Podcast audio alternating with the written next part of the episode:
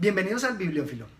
Hoy voy a hablar de Mario Vargas Llosa en una obra considerada tal vez de las menores porque no tiene tanta importancia como otras que ha desarrollado. Sin embargo, esta obra me pareció muy interesante y muy eh, actual. Se trata de la obra ¿Quién mató a Palomino Molero?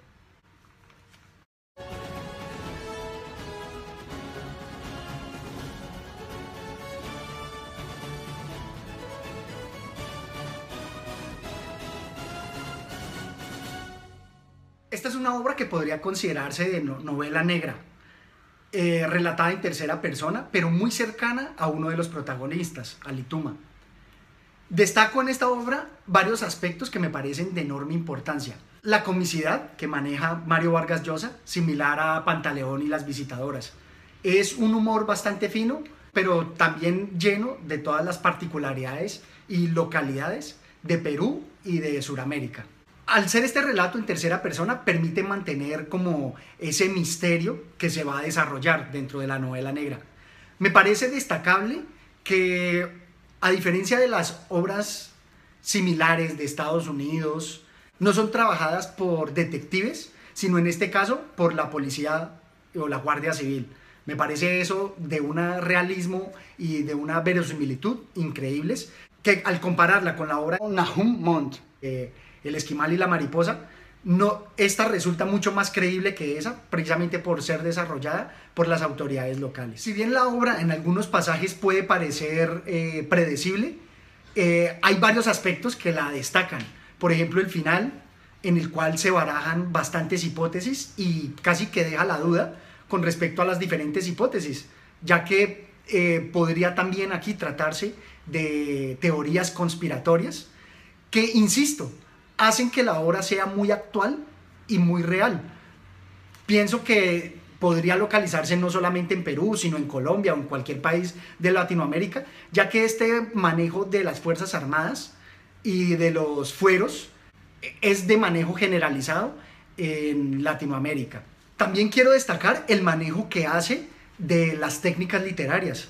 Me parece que los diálogos donde él entrelaza historias eh, algo muy similar a lo que hizo con las conversaciones en la catedral. Resulta muy entretenido y hace que sea muy dinámica las escenas, ya que se combina el misterio que se quiere desarrollar con historias paralelas, en este caso pues historias de amor e inclusive conquistas de amores en las clases bajas. Todo eso me pareció muy eh, creíble. Por ejemplo, esta parte donde están conversando dos personajes y se habla justamente de una tercera que está atendiéndolos en la mesa. Es en una fonda o en un bar. Miremos esta parte. Pero Lituma se dio cuenta que el teniente, aunque le seguía la conversación y hablaba de la cita con el jefe de la base aérea, tenía cuerpo y alma concentrados en el revoloteo de doña Adriana, que barría la fonda. Sus movimientos rápidos y despercudidos levantaban a veces el ruedo de la falda por sobre sus rodillas, dejando entrever el muslo grueso y aguerrido, y cuando se inclinaba a recoger la basura, descubrían el comienzo de sus pechos, sueltos y altaneros bajo el ligero vestido de percala. Los ojitos del oficial no perdían un movimiento de la dueña de la fondita y brillaban con luz codiciosa. Yo que crecí en zonas bastante humildes, puedo dar fe de que esta escena es muy común. Y evidentemente Mario Vargas Llosa siempre nos va a traer las críticas y las tintes políticos en todos sus escritos. Aquí no puedo dejar de pensar en el problema del criollismo, Así como Miguel Ángel Asturias nos lo planteaba en varias de sus obras, aquí Mario Vargas Llosa nos va a hacer las críticas, primero, sobre la justicia que se ve diferenciada entre los fueros normales de la justicia de la gente del común y a unos aristócratas como son por ejemplo las Fuerzas Armadas de la base aérea.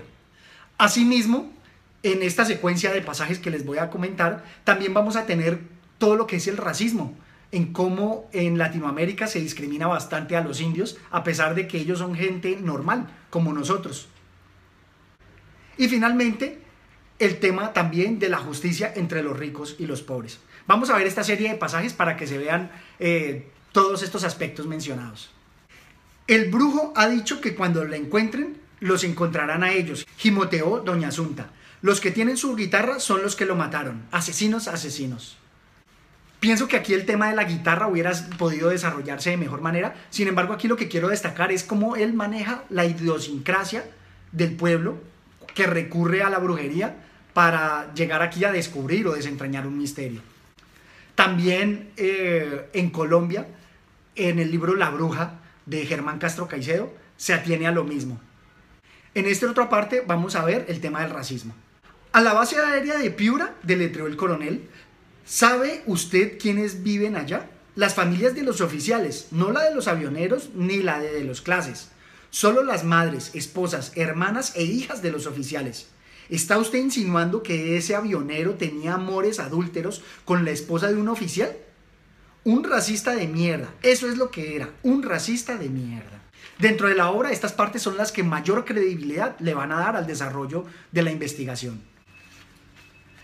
Ahora, estos pasajes con respecto a la justicia me parecen elocuentes en cómo la justicia se da diferente dependiendo de sobre quién se aplica. ¿No le enseñaron eso en la escuela de la Guardia Civil? Bien, se lo enseño yo ahora entonces. Cuando se suscitan problemas de índole delictiva, las investigaciones las hacen los propios institutos armados.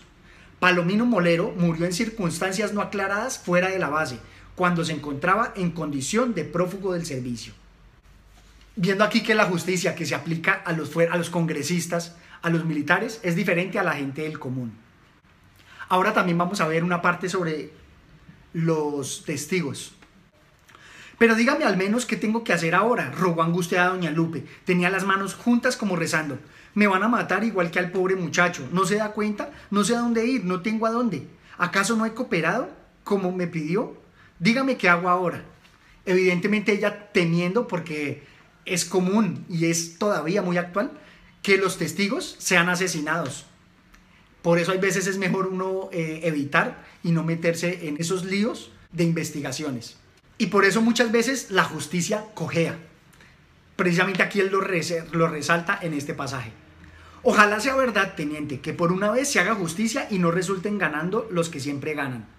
¿Quién es don Matías? ¿Quiénes van a ser? Usted lo sabe tan bien como yo. Los peces gordos. Y es que verdad, la, justicia no es lo mismo para alguien aristócrata o alguien pudiente que para el de Ruana. Aquí los únicos que se friegan siempre somos los pobres, rezongó don Jerónimo. Los peces gordos jamás, ¿no, teniente?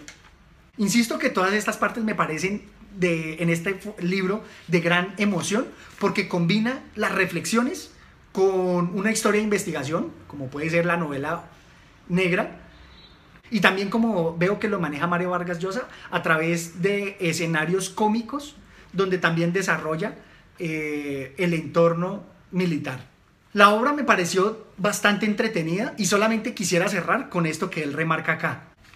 Carambolas, carambolas, comentaba el de Zorrillos. Una historia de película. Sí, sí, de película. La verdad me parece que es una obra bastante eh, entretenida, corta, de fácil eh, seguimiento.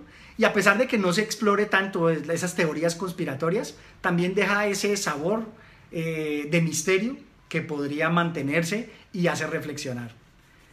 Esto era todo cuanto tenía por contarles eh, en esta oportunidad. Espero que me dejen sus comentarios y este sea como un abrebocas para ver todo el enorme abanico de obras que Mario Vargas Llosa tiene. No todas son políticas, no todas son enfocadas a temas grandes. Pienso que en esta obra resaltó mucho esos temas más cómicos. Me parece que la técnica que utilizó acá es bastante importante es de una gran factura y nos va a mostrar todo su potencial al contar historias que posteriormente en otras obras va a desarrollar. Hasta una próxima oportunidad. Gracias.